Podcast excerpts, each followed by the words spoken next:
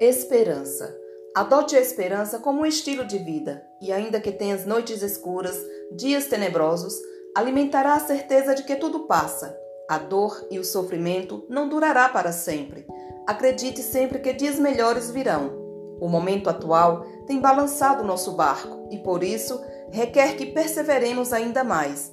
Nos firmemos na fé e na confiança de que já deu tudo certo, e assim será que as nossas forças e as nossas energias se expandam e se encontrem na esperança e na alegria de um abraço coletivo que marca o início de um novo ciclo, de uma nova era, na qual viver será ainda melhor, por termos adquirido a consciência de que somos uno com o todo e, assim sendo, emanemos ao universo a nossa melhor frequência vibracional.